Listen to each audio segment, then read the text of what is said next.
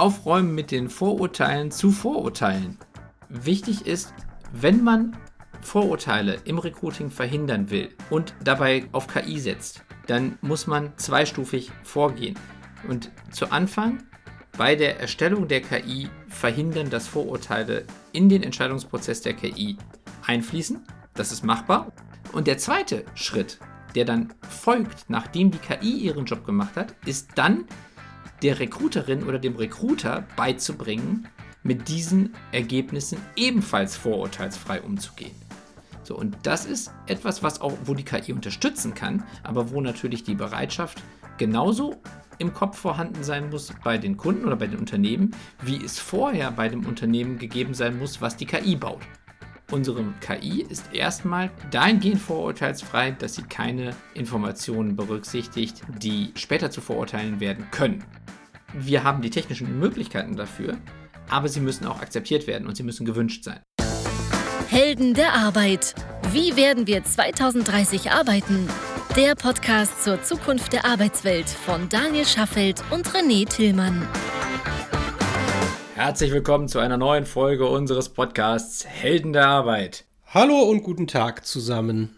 Guten Morgen, guten Tag. Liebe Leute, ich höre mich ein bisschen nasal an. Das ist äh, aber nur ein harmloser Schnupfen. Und sicherlich kein Corona, ne? Nee, ich habe mich äh, hab tatsächlich jetzt dreimal in Folge testen lassen. Ja, ja, war nur Spaß. Alles gut. Ja. So, ähm, hier, Jan Böhmermann, ne? Ja. Der hat jetzt, der hat jetzt ja vor kurzem, hat er ja eine Sendung rausgehauen mit ZDF KI Royal. Und zwar zum Thema rassistische KI. Hm. Und da haue ich jetzt mal einen raus hier, den er nämlich auf Insta unter anderem gepostet hat. Ich habe mir die Sendung auch angeschaut. Er hat natürlich wieder schöne, schöne Beispiele genommen, die in sich natürlich auch alle richtig sind. Aber eins ist, Gesichtserkennungsprogramme funktionieren bei nicht weißen Personen schlechter als bei weißen Personen. Wirst du kennen. Mhm. Mögliche Konsequenzen am Flughafen aufgehalten werden, weil automatische Passkontrolle versagt oder mit Kriminellen auf Polizeicomputern verwechselt werden oder Strafverfolgung für Verbrechen, die man nicht begangen hat. Nur um mhm. mal zwei, drei Beispiele zu nennen. Mhm. Und da dachten wir uns ja, Mensch, das ganze Thema rassistische KI oder positiv formuliert vorurteilsfreie KI Beziehungsweise KI wird ja unter anderem auch im Personal, also in allen möglichen Bereichen eingesetzt, aber zunehmend auch im Personalwesen und wir entwickeln ja auch eine KI, beziehungsweise haben eine entwickelt, die wir stetig weiterentwickeln. Und mhm. du bist ja hier unser, unser Experte bei uns im Haus mit neben, neben anderen. Gerade im HR, naja, eigentlich überall sollte sie vorurteilsfrei sein, aber gerade im HR äh, ist es natürlich auch offensichtlich. Vielleicht nicht ganz so offensichtlich wie bei Polizeierkennungswerkzeugen, aber ja, das glaube ich, muss ich nicht näher erläutern, warum das wichtig ist. ja. Und das ist unser Thema heute: vorurteilsfreie KI. Genau, beziehungsweise so, äh, aufräumen mit den Vorurteilen zu Vorurteilen. Aufräumen mit den Vorurteilen zu Vorurteilen, ja, sehr schön. Ja, denn tatsächlich hast du völlig recht. Also die Zielsetzung von KI sollte immer sein, dass sie vorurteilsfrei arbeitet. Das ist natürlich, das haben wir schon mal in einer anderen Folge besprochen, sowieso erstmal die Voraussetzung. Denn das muss ja gar nicht unbedingt immer die Zielsetzung gewesen sein, wenn eine KI entwickelt wird. Also, Ach, du meinst, es gibt auch KI, die vorurteilsbehaftet entwickelt wird? Bewusst? Ja, ent mit Sicherheit. Entweder, ne? entweder bewusst oder zumindest, dass nicht darauf geachtet wird, dass das verhindert wird. Also entweder wissentlich oder ist mal unwissentlich in Kauf genommen. Das kann ja sowieso schon mal der Fall sein. Also am Ende ist es genauso wie jetzt zum Beispiel im ganzen Thema äh, Datenschutz oder DSGVO ist es ja zum Beispiel so, dass man sagt, Privacy by Design und Privacy by Default ist jetzt mittlerweile quasi gefordert, wenn man ein neues Produkt entwickelt, wo man sagen muss, nur dafür, dass das jetzt in einem Gesetz steht, ist es jetzt nicht so, dass es deswegen eine neue Erkenntnis ist. Ne, also es hätte ja, genau, sollte nicht sein. Denn dass ich, dass ich Sicherheit als eine der wesentlichen Elemente, also Datensicherheit oder generell auch Sicherheit meines Produkts, als ein wesentliches Element bei der Konzeption berücksichtige, ist ja etwas, was sich darüber definiert, wie ich das Produkt gestalten möchte und was mir persönlich wichtig ist. Heißt also, wenn mir Sicherheit wichtig ist, dann baue ich ein Produkt, was am Ende hoffentlich so sicher ist wie möglich. Wenn ich eine KI baue und ich habe den Wunsch oder ich habe die Zielsetzung, dass sie vorurteilsfrei funktionieren soll, dann ist die Chance deutlich größer, dass sie es am Ende ist, als wenn mir das von Anfang an egal ist. So, das heißt also, der, das eine Thema ist natürlich, oder die erste Voraussetzung dafür, dass KI am Ende vorurteilsfrei agieren kann, ist, dass ich das überhaupt als Ziel habe. Also wenn jetzt zum Beispiel eine Gesichterkennungssoftware gebaut wird, kann es gut sein, dass die Menschen, die das zu Anfang gebaut haben, zu Beginn noch gar nicht darüber nachgedacht haben, dass später vielleicht irgendwelche Vorurteile entstehen können. Wenn man das aber erstmal gebaut hat und dann später mit den Vorurteilen konfrontiert wird, um sie dann zu lösen, ist deutlich aufwendiger, als wenn man von Anfang an daran gedacht hat.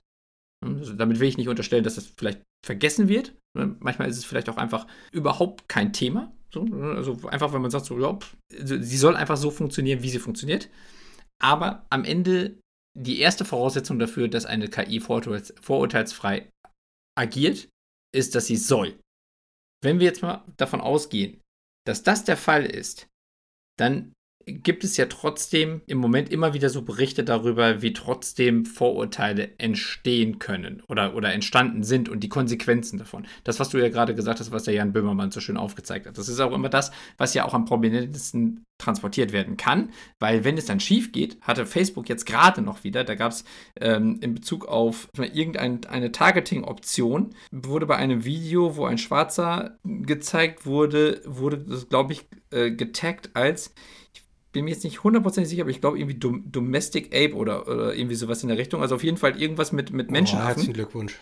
Ja, und das war jetzt gerade noch vor zwei Wochen oder so. Hatte Facebook aber auch sofort darauf reagiert, hat sich entschuldigt, hat die KI erstmal, also die KI, die dafür verantwortlich war, auch vom Netz genommen und äh, untersucht jetzt diesen Vorfall. Also das sind natürlich aber dann auch die Sachen, die ja dann auch durch die Medien gehen, während man die anderen Fälle, wo es funktioniert, noch nicht sieht. Trotzdem darf es halt eben nicht passieren. So, und wenn wir jetzt darüber nachdenken, in welchen Fällen kann es überall schief gehen, dann haben wir immer so vor Augen, bei, gerade bei äh, Recruiting-Prozessen, dass halt eben Menschen falsch eingeordnet werden, aufgrund zum Beispiel ihrer Hautfarbe, ihres Geschlechts, ihrer äh, religiösen Zugehörigkeit, was auch immer. Ich habe so, wenn ich da, du, bist ja hier bei uns der, der Experte. Ich bin ja, ich habe ja, ich kann ja nur mit gefährlichem Halbwissen glänzen. Aber der Eindruck, den ich immer habe, ist, wenn, was weiß ich, wenn sich KIs weitestgehend selber trainieren, zum einen, und oder gesamtheitlich trainieren. Also sprich, immer alle Datenpunkte, die sie zur Verfügung bekommen, auch nutzen, um sich zu trainieren, dann habe ich häufig das, den Eindruck, dass es, dass es relativ schnell vorurteilsbehaftet werden kann. Danke. Das ist richtig. Und zwar äh, ist es auch eine schöne Vorlage dafür, dass wir einmal über die verschiedenen Arten von KIs sprechen. Denn ich glaube, das ist an dieser Stelle jetzt mal notwendig. Ihr, liebe HörerInnen, da müssen wir jetzt mal einmal durch, denn ähm, bis, bislang einfach haben zu wir, halten. Ja, ja, mache ich auch. Aber bislang haben wir immer nur darüber gesprochen, dass eine KI grundsätzlich in irgendeiner Form trainiert werden muss, um etwas leisten zu können. Also eine KI kann nie aus dem Stand heraus das gleiche leisten wie das menschliche Gehirn, was man ja am Ende auch vor allen Dingen auf Erfahrungen zurückgreifen kann und dann sofort eben Annahmen treffen kann. Mhm. Das kann eine KI, nachdem sie die Erfahrungen gesammelt hat, auch. So, wir haben bis jetzt immer in, in den vorherigen Folgen darüber gesprochen, dass halt eben diese Erfahrungen erstmal der KI beigebracht werden müssen. Und jetzt würde ich gerne einmal über die drei grundsätzlich unterschiedlichen Wege sprechen, wie eine KI trainiert werden kann. Mhm. Und das ist nämlich ganz wesentlich dafür, dass am, e, also was als Ergebnis rauskommt. So, und die drei grundsätzlich unterschiedlichen Wege sind Supervised, Unsupervised und Reinforcement Learning. Also, wenn es, also immer wenn es darum geht, maschinelles Lernen aufzubauen. So, du, du, du ähm, sortierst die drei Begriffe gleich noch, ne? Ich, genau, ich, ich wollte, das wollte ich jetzt machen. Also nochmal Supervised, Unsupervised und Reinforcement. Supervised, also die erste Kategorie, bedeutet, dass Trainingsdaten an die KI gegeben werden, die von irgendeiner vorherigen Quelle klassifiziert wurden. Das heißt, die Daten, die die KI bekommt, enthalten eine Information darüber, wie diese Daten einzuordnen sind. Also zum Beispiel, wir haben eine Bilderkennungssoftware, die eine Ampel verstehen soll. Mhm. Und wir haben Fotos von Ampelzuständen mit Rot, Grün, Gelb und diese verschiedenen Zustände sind auf den Fotos immer wieder kategorisiert. Also wenn die rote Lampe leuchtet, ist es rot und wenn die grüne Lampe leuchtet, ist es grün. So und dann gibt man der KI irgendwie 1000 Fotos davon mit den verschiedenen Zuständen äh, aus verschiedenen Blickwinkeln fotografiert und am Ende kann eine Bilderkennungssoftware bei, beim 1001. Foto sagen, das ist rot, das ist grün. Mhm. Sie wusste bei vorher Rot nicht, stehen bleiben und bei Grün fahren. Das ist dann die Konsequenz, die aus, der, aus dem Modell ja. entsteht. Also das Modell selber hätte nur den Auftrag zu erkennen, ist das rot oder grün oder gelb. So und die KI wusste vorher gar nicht, dass es diese Farben quasi gibt, weil mhm. die ist einfach leer gewesen. So und am Ende hat sie die Erkenntnis gewonnen, dass sie sagen kann, das ist rot, grün oder gelb. Es gibt aber keine anderen Zustände in diesem Augenblick, weil die Ampel eben halt nur diese Zustände haben kann. Mhm. So und das ist supervised Lernen. Dann gibt es unsupervised Lernen, also oder Learning im Sinne von, man hat eine KI und gibt ihr diese, diese Ampelfotos mit den verschiedenen Farben und sagt, finde Häufigkeiten raus. Und gibt ihr die 1000 Fotos und die KI fängt an. Also, Entschuldigung, ich, ich rekapituliere nochmal. Supervised bedeutet, ähm, ich, ich trainiere die KI mit 1000 Bildern, 300 rot, 300 gelb, 400 grün und erkläre ihr, das ist rot, das ist gelb, das ist grün und du genau. sollst einfach nur du sollst einfach nur richtig gut werden da drin, diese drei Zustände zu erkennen. Genau. Okay, gut. Und jetzt genau. kommt unsupervised. So. Unsupervised, wir haben wieder die gleiche Anzahl von Fotos über, die, für, über diese Ampelzustände. Nur dieses Mal geben wir dieser, der KI und sagen nicht, das ist rot, das ist grün, das ist gelb, sondern wir sagen einfach nur hier, das sind Fotos von der Ampel. Und die KI fängt dann an, Gruppen zu bilden in den Daten darüber, welche Fotos ähnliche Zustände zeigen. Und am Ende wirst du dann wahrscheinlich, wenn die KI das gut hinbekommen hat, eine Gruppe von 300 Fotos mit roten Ampelzuständen haben, mit 300 mit gelb und 400 mit grün, wie du vorhin gesagt hast, ohne aber, dass die KI in irgendeiner Form sagt, was das ist, weil die KI weiß nicht, dass das rot ist oder grün weil das hat ihr niemand gesagt. Mhm. Das war auch nicht die Aufgabe. Die Aufgabe war einfach nur, finde Ähnlichkeiten heraus. Mhm. So, Wofür ist, ist sowas gut? Das ist zum Beispiel gut, wenn man Fehlererkennung betreiben möchte. Weil ähm, so ein konkretes Beispiel hat die Deutsche Bahn eingesetzt. Ähm, auf den Zügen von IC, also auf ICEs werden Schrauben ver verbaut, die irgendwann kaputt gehen können oder die bei hoher Geschwindigkeit auch vielleicht mal sich lösen können, weil die, weil, weil die Teile unter Druck stehen und so. So, jetzt hat es dann die, die Notwendigkeit gegeben, dass Menschen über die Züge laufen und sich alle Schrauben angucken. Eine wahnsinnig monotone Aufgabe und natürlich auch fehleranfällig, weil man, wenn man, wenn es monoton ist, übersieht man irgendwann Probleme. So, die ba Deutsche Bahn hat dann eine Kamerastraße gebaut, wo die Züge durchfahren und wo dann einfach die ganzen Schrauben durch Kameras betrachtet werden. Dafür muss man dann aber erstmal, also die KI, die das dann analysieren soll, ob eine Schraube defekt ist oder weg ist oder, oder korrodiert ist oder was auch immer, muss ja erstmal lernen, was sind denn die Probleme, die auftauchen können mhm. oder welche Zustände gibt es. Mhm. So, das heißt also, es wurden wahnsinnig viele Fotos von Dächern von Zügen gemacht und dann wurde die KI im unsupervised Modus mit diesen Bildern konfrontiert und hat Gruppen gebildet. Und am Ende kam dann raus, quasi, welche verschiedenen Zustände die Schrauben haben können.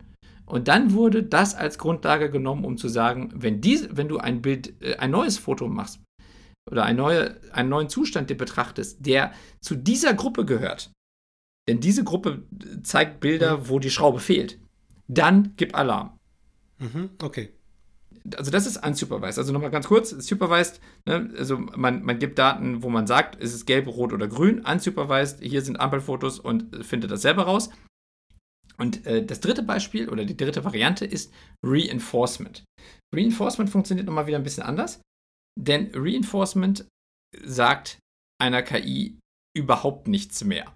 Okay. Also äh, eine, eine, eine KI kriegt einfach nur die Aufgabe, oftmals zum Beispiel im, im, im Rahmen von Computerspielen oder diese ganzen Beispiele, so wo Deep Blue in Schach gewonnen hat oder mhm. ähm, dieser, dieser ähm, Deep Mind äh, in Go, ne? den Go in Go, genau. Das sind alles Reinforcement-Modelle. Und das funktioniert so, dass die KI erstmal ein Spiel bekommt, wo sie einfach anfängt, irgendwas zu machen.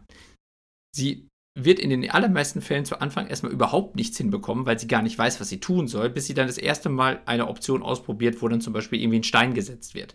Bei Go zum Beispiel. So, und dann, ähm, das Einzige, was man der, der Maschine gibt, ist ein Regelwerk von Belohnungen und Strafen. Okay. Das heißt, wenn etwas gemacht wird, was gut funktioniert, wird die Maschine belohnt. Wenn, es, wenn sie etwas macht, was nicht funktioniert, zum Beispiel, es wird ein Computerspiel gelernt, wo man durch ein Level hüpfen muss, also irgendwie Mario, äh, Super Mario oder sowas lernen, dann kann die Figur ja sterben, weil sie irgendwo in Abgrund runterfällt, dann wird die Maschine bestraft. Wie bestraft man oder belohnt man eine Maschine? nicht mit Peitsche und Zuckerbrot, sondern mit Punkten. Man okay. hat einfach ein, ein, ein, Punktekonto, man gibt Punkte und äh, man, die, das Ziel ist, mehr Punkte zu bekommen. Das ist ganz, ganz simpel. Okay. Also das heißt also, in dem Fall ist es so, dass die Maschine das Ziel hat, besser zu werden, beziehungsweise mehr Punkte zu bekommen und wiederholt dann die Sachen, die funktionieren und lässt die Sachen aus, die nicht funktionieren. Zu Anfang macht sie also wahnsinnig viele Fehler und wird dann aber auch schnell besser darin, bestimmte Fehler nicht mehr zu machen und wird nach einer gewissen Anzahl von Versuchen so ein Level fehlerfrei durch, durchspielen können oder eben wie jetzt bei äh, im Fall von Go in der Lage sein, den besten menschlichen Spieler zu schlagen in dem komplexesten Spiel der Welt. Mhm. Das heißt, in diesem Fall ist es so, dass die Maschine komplett eigenständig Strategien und Modelle entwickelt. Also es sind am Ende neuronale Netze, die in dieser Maschine entstehen. Denn also du musst dir das so vorstellen, vorher ist da ein leeres Gehirn oder es ist eigentlich quasi gar kein Gehirn da. Und jede Erfahrung, die dann gemacht wird, ist eine Art bildet Nerven, neue Bahnen, ja, und ja, bindet, genau, genau, ganz genau. Und am Ende entsteht ein neuronales Netz. Ich fasse nochmal ganz kurz zusammen. Wir haben Supervised, also ne, die äh, Ampelfotos mit den, mit den Farben mhm. an die mhm. Maschine geben. Wir haben unsupervised, einfach nur Ampelfotos ohne Farben. Und das dritte ist äh, Reinforcement, wo die Maschine zum Beispiel ein Spiel lernt oder beziehungsweise über eigenes Trial and Error rausfindet, welche Entscheidungen am besten zu treffen sind in unvorhersehbaren Situationen. Äh, noch ein konkretes Beispiel für Reinforcement ist übrigens autonomes Fahren. Also auch da ist es so, das Auto lernt oder die, die, die KI dahinter lernt in, in unzähligen Situationen, was richtig und was falsch ist. Natürlich erstmal in ganz vielen äh, Sandbox Situationen. Also natürlich wird nicht sofort das Auto auf die Straße gelassen, sondern das Auto simuliert einfach nur fahren und man sagt, Map, du hast jemanden überfahren, Map, du hast irgendwie bis gegen einen Baum gefahren. So immer wieder Strafe, Strafe, Strafe und am Ende lernt das Auto, okay, das darf ich nicht, das darf ich nicht, das darf ich nicht. Bis irgendwann natürlich mal ein echtes Auto auf der Straße fährt, aber bis dahin hat natürlich dieses ganze Reinforcement-Modell schon unglaublich viele Iterationen durchlaufen. So, und diese drei Varianten stehen grundsätzlich zur Verfügung, wenn man eine KI baut. Und die Auswahl dieses, dieser Varianten ist schon ganz entscheidend dafür, wie die KI am Ende funktioniert und auch wie vorurteilsfrei sie sein kann. Denn gehen wir doch mal auf die drei Varianten ein.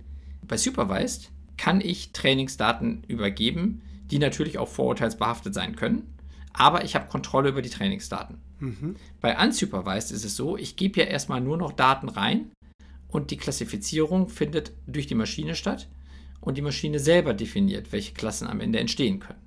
Da habe ich schon keinen Einfluss mehr darauf, welche Klassen entstehen. Mhm. Und bei Reinforcement ist es so, die Maschine trifft ganz eigenständig am Ende Entscheidungen auf Basis nur noch dieser Strafen und, Be und Belohnungen, die sie vorher gelernt hat.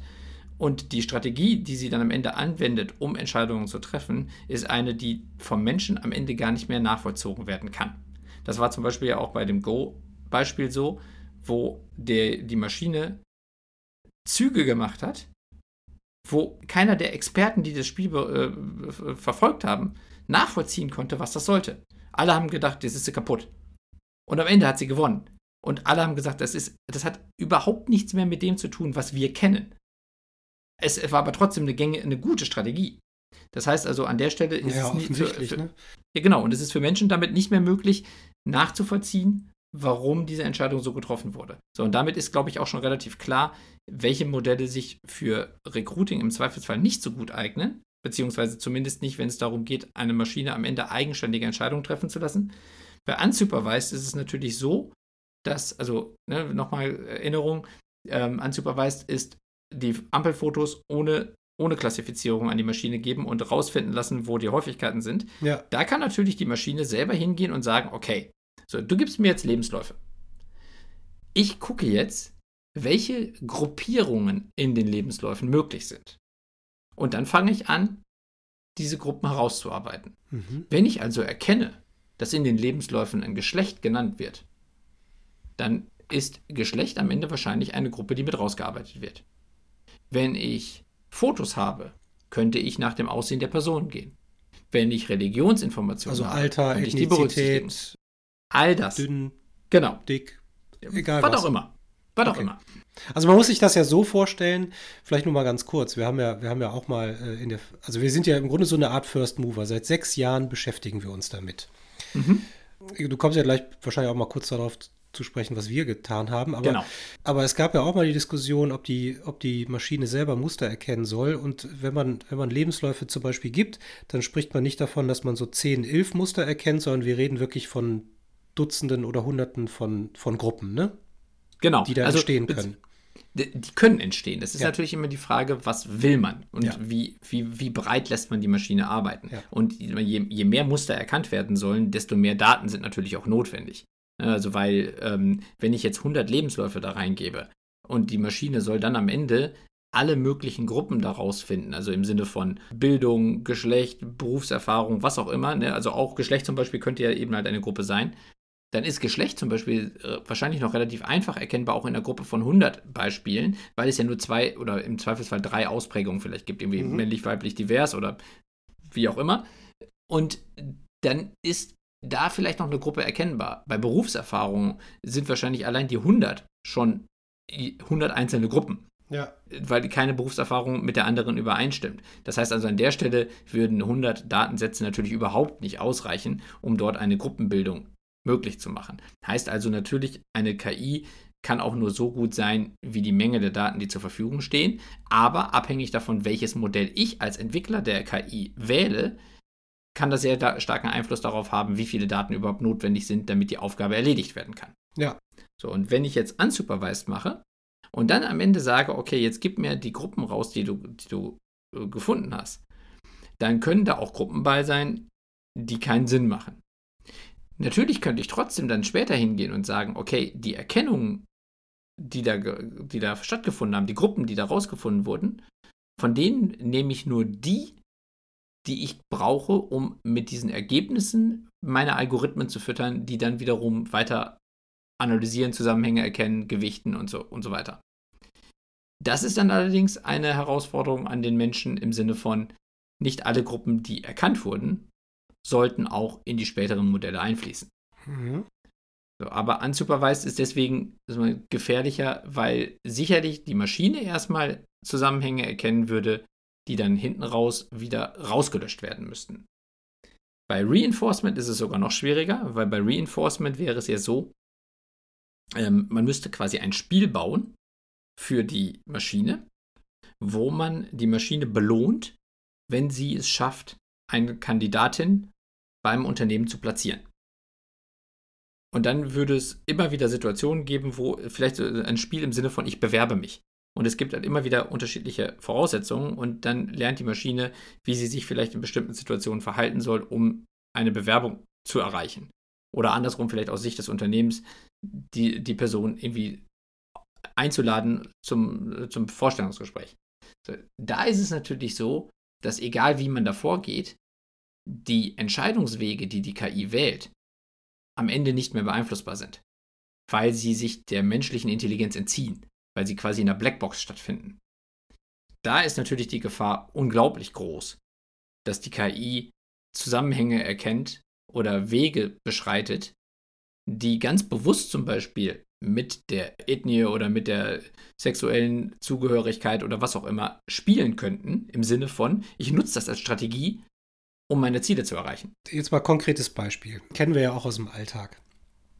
Gibt ja dann, sagen wir mal, drei Arten von, von RecruiterInnen oder Kunden. Äh, Also alle, alle suchen vielleicht, haben vielleicht eine komplexe Fachrolle zu besetzen. Mhm. Der eine sagt, du pass auf, so nach dem Motto, schick mir irgendwen, egal wie gut die Deutschkenntnisse sind, egal woher, ähm, wenn sie oder er ein, zwei Jahre Erfahrung in dem Bereich hat, aber in anderen Bereichen nicht, nehmen wir die bei der Hand und entwickeln die in die Richtung. Das ist mal mhm. Kategorie 1. Mhm. Kategorie 2 ist, schick mir einen, der, sag mal, gut Deutsch spricht, relativ ordentliche Kenntnisse in dem Bereich hat, äh, wenn was fehlt, nicht so schlimm. Und Kategorie 3 mhm. ist ja, ich will den Perfect Fit. So, ne? Aus, mhm. aus ihren oder seinen subjektiven Augen im Sinne von, keine Ahnung, Deutsch fließend, mhm. Englisch fließend, drei Jahre Berufserfahrung in der Rolle und die Zertifizierung, die unbedingt gewünscht ist. Da haben mhm. wir doch schon drei unterschiedliche Herangehensweisen. Wie will denn so eine KI dann alle drei gleich gut bedienen, wenn sie einmal generisch trainiert worden ist? Mal das zum einen und zum zweiten, mhm. jetzt werden wir auch so ein bisschen, ein bisschen politisch oder gesellschaftlich. Unser Standpunkt ist ja, der Fachkräftemangel ist zu großen Teilen hausgemacht. Mhm. Da kommen wir später sicherlich nochmal drauf zu sprechen. So, jetzt ist der Kunde, der sagt, ich möchte den Perfect Match haben, schickt mir keinen anderen, der lässt sich natürlich auch viel Potenzial entgehen. Und das mhm. ist natürlich so, öffnet natürlich Tür und Tor auch für Vorurteile in einer KI. Jemand, der ja. eher offener ist und sagt, äh, du, ich brauche nur ein, zwei, drei Parameter, die halbwegs passen und den Rest entwickle ich dahin. Also der, der, da ist die, die, Anfälligkeit für Vorurteile ja vielleicht nicht ganz so groß. Wie, wie will man sowas, also bei einer reinforced trainierten KI überhaupt, also wie will man das bewerkstelligen? Also mit einer reinforced KI wahrscheinlich gar nicht. Nee, ne? Denn du hast jetzt gerade zwei, zwei Fragen gestellt. Also die, das erste ist, diese, diese beiden Recruiter oder die drei Recruiter, die du, die du gerade geschildert hast, gehen unterschiedlich mit den gleichen Ergebnissen um. Ja. Die Frage ist halt, wie, wie, wie muss man die KI darauf vorbereiten? Also vielleicht, vielleicht ich gehe noch einen, kurz, einen Schritt zurück, weil ich hatte ja gerade die drei Varianten vorgestellt. Vielleicht mal ganz kurz, welche Variante sich für Recruiting-KIs am besten eignet. Das ist die Supervised Variante. Also die, die wo man Ampelbilder klassifiziert an, das, an die Maschine gibt. Das hat den großen Vorteil, dass man im Vorfeld schon kontrollieren kann, welche Daten werden wie an die Maschine gegeben. Mhm. Also alle Informationen, die nicht bei der Maschine vorliegen, werden auch nicht berücksichtigt. Wenn man also zum Beispiel so etwas wie das Geschlecht weglässt, dann findet es auch nicht in der Bewertung statt, weil die KI nicht den Auftrag hat, selbstständig neue Gruppen herauszufinden, die damit berücksichtigt werden. Mhm. Das ist auch genau das, was wir gemacht haben. Und wir haben durch die Auswahl der Gruppierungen der Daten, die wir trainiert haben, ganz bewusst auf die Sachen gesetzt oder auf die Datensätze gesetzt, die vorurteilsfrei sind. So, das heißt, unsere KI ist erstmal per se dahingehend vorurteilsfrei, dass sie keine Informationen berücksichtigt, die zum, die, die später zu verurteilen werden können. Es gibt natürlich sowas wie Berufserfahrung, es gibt auch solche, solche Informationen wie, ähm, wie, wie, wie viele Jahre hat die Person in Elternzeit verbracht und damit vielleicht nicht so viel Erfahrung sammeln können wie andere. Das sind Dinge, die natürlich dann trotzdem mit berücksichtigt werden müssen, weil das relevant ist für die für so quasi für das für die Skill DNA, wie wir das nennen, also für den holistischen Blick auf die auf die Erfahrungen dieser Person. Aber um deine Frage zu beantworten, wie, die drei, wie wir das mit den drei Recruitern lösen würden, bei uns ist es so, dass wir zweistufig vorgehen. Zuerst erstellen wir die Skill-DNA des Talents. Dabei analysieren wir alles, was wir an Fähigkeiten, an Erfahrungen, an Spracherfahrungen, an äh, Branchenerfahrungen und an Zusammenhängen zwischen diesen Erfahrungen ermitteln können. So, und dann im zweiten Schritt matchen wir diese Skill-DNA gegen das Anforderungsprofil des Jobs. Dieses Anforderungsprofil wird ja vom Recruiter oder von der Recruiterin definiert. In deinem Beispiel hast du ja gesagt, es gibt welche, die halt immer sehr harte Vorgaben machen oder eben nicht so harte Vorgaben machen. Wenn wir jetzt mal unterstellen, dass die Vorgaben nicht so hart sind, würde bei unserem Matching würden mehr Talente vorgestellt werden, die oftmals dann vielleicht nicht mehr zu 100% auf den Job passen, aber immer noch zu einem guten, aus einem guten Grund vorgestellt werden. Was wir ja haben, ist eine Explainable AI. Das heißt also, unsere KI erklärt, warum sie die Entscheidungen trifft, wie sie sie trifft, sodass wir einem Recruiter oder einer Recruiterin, die von Anfang an toleranter aufgestellt ist, mehr Spektren aufzeigen oder mehr Talente aufzeigen, die unterschiedlich geartet sein können und trotzdem gut zum Job passen und wir begründen, warum das so ist.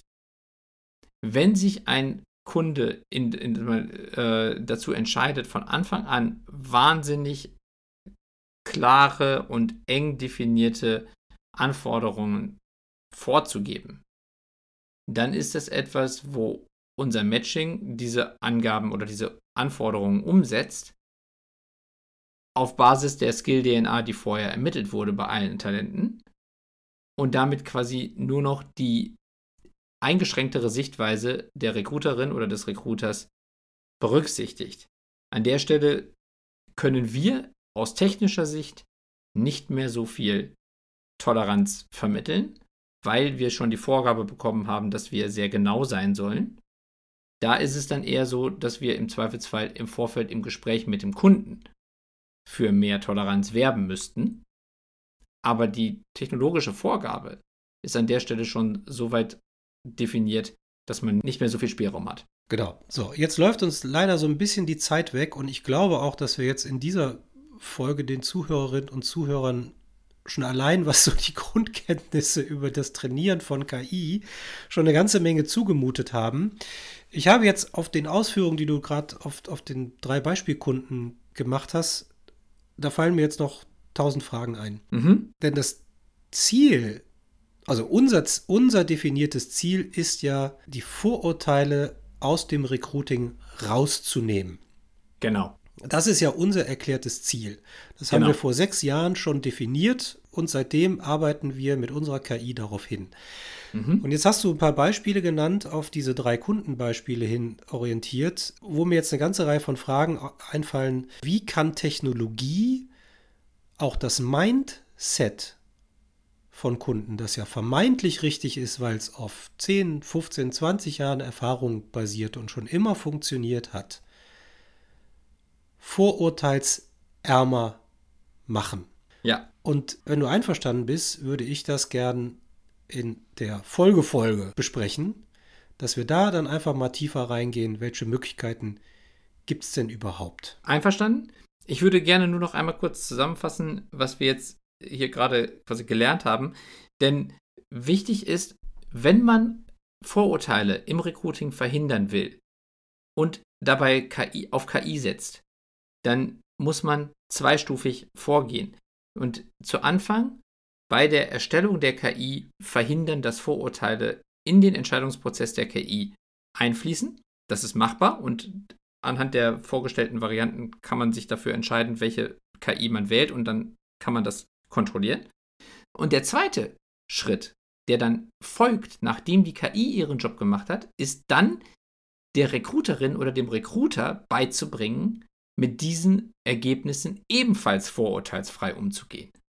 So, und das ist etwas, was auch, wo die KI unterstützen kann, aber wo natürlich die Bereitschaft genauso im Kopf vorhanden sein muss bei den Kunden oder bei den Unternehmen, wie es vorher bei dem Unternehmen gegeben sein muss, was die KI baut. Also wir haben da von Anfang an darauf geachtet, das war von Anfang an unsere Zielsetzung. Jetzt ist es natürlich so, dass wir auch unseren Kunden helfen müssen, diese Vorurteile im Kopf zu beheben oder zu umgehen wir haben die technischen Möglichkeiten dafür, aber sie müssen auch akzeptiert werden und sie müssen ja. gewünscht sein. Und da ist Aufklärung gefragt. Und Aufklärung kann man natürlich auch über Daten herleiten. Klar. Und von daher finde ich das jetzt spannend, wenn wir uns ja auf Folge 59 vertagen, um genau diese Fragestellung zu klären. Einverstanden? Genau. Einverstanden einfach jetzt nur noch das, äh, der, der, kurze Appell hier nach draußen, weil es ja immer wieder diese Situationen gibt, dass halt KI verteufelt wird als vorurteilsbehaftetes technisches Wesen. Das ist nicht per se so. Nee. Sondern es hängt immer davon ab, welche Variante also von KI man wählt, also von Machine Learning man wählt und wie man mit der gewählten Variante umgeht. Und wenn man beides bewusst tut, mit dem Ziel, dass man Vorurteile verhindert, dann ist das auch möglich. Und die Fälle, in denen wir darüber sprechen, so auch die Jan Böhmermann rausgekramt hat oder eben halt andere Fälle, wo es halt eben bei Amazon dazu zu falschen Ergebnissen im Recruiting-Prozess geführt hat, das sind immer Beispiele dafür, wo diese Bias-Free Thinking Ansatz dahinter quasi nicht per Default angesetzt wurde, Ja. sondern später erkannt wurde, oh Mist, da haben wir nicht dran gedacht und jetzt müssen wir das reinkriegen. Da muss ich ja wirklich sagen, da bin ich ja total stolz auf dich, dass dir das vor sechs Jahren schon klar war. Ja, Wahnsinn, ne? Also manchmal überrasche ich mich selbst. Ja. Aber wirklich, finde ich super. Ja, aber ja, ich meine, wir, wir, wir sind ja schon selber auch in vielen Recruiting-Situationen gewesen. Und wir sind ja immer schon auch sehr darauf bedacht gewesen, dass wir uns mit Menschen umgeben, die im besten Fall deutlich mehr können als wir selbst. Und wenn man diesen Ansatz fährt, dann muss man ja selber auch vorurteilsfrei sein, sonst klappt das nicht. Und das hilft natürlich dann auch dabei, wenn man das dann versucht, in ein technisches Konzept zu gießen. Absolut. Ihr Lieben da draußen, lasst uns mal teilhaben an euren Gedanken zu KI. Habt ihr Fragen zu dem, was Daniel gerade so schön ausgeführt hat, über die Arten von Trainingsmodellen und so weiter und so fort? Dann schreibt uns unter heldenderarbeit.highjob.me und wenn ihr, ach, wenn ihr auf heldenderarbeit.me selber geht, dann findet ihr mittlerweile 57 Folgen, nee, 58 Folgen mit dieser hier. Und davon behandeln bestimmt 20 oder noch mehr das ganze Thema KI. Und zwar von der Pike auf. Lasst euch inspirieren, schlaut euch auf, denn das ganze Thema KI, heute vielleicht noch Buzzword oder Modebegriff, wird morgen alle unsere Leben beeinflussen. Und deswegen ist es wichtig, zumindest grundsätzlich zu verstehen, wie KI funktioniert. Ja. Denn wenn ich es nicht verstehe, habe ich selber auch Vorurteile. Und wir sprechen ja gerade über Vorurteile. Und wenn wir, wenn wir alle vorurteilsfreier unterwegs sein wollen, müssen wir auch die Vorurteile gegenüber den Tools abbauen, die wir nutzen. Und wir können am Ende auch nur Tools dann bewusst wählen, wenn wir verstehen, welchen technologischen Ansatz sie fahren. Und deswegen ist die ganze, das ganze Thema Vorurteilsfreiheit etwas, wo jeder bei sich selbst beginnen muss. Nicht nur, wenn es ums Recruiting geht und die Frage, welche Ta Talente finde ich spannend, sondern auch, welche Tools setze ich ein und warum bin ich bei diesem Tool vorurteilsbehaftet und ist das begründet oder nicht. Yes. Das Wort zum Sonntag. Ja, da helfen wir aber gerne bei. Da helfen wir gerne bei. Spannende Folge finde ich jetzt, weil das Thema ja auch immer weiter aufpoppt. Und es gibt ja auch noch zwei Artikel, äh, die können wir dann nächste Woche auch nochmal behandeln. Ne, nicht nächste Woche, in 14 Tagen. Ja. Auch nochmal behandeln. Spannend. Freue mich jetzt schon. Ich mich auch. Ihr Lieben, habt einen schönen Tag. Macht's gut. Ciao. Tschüss.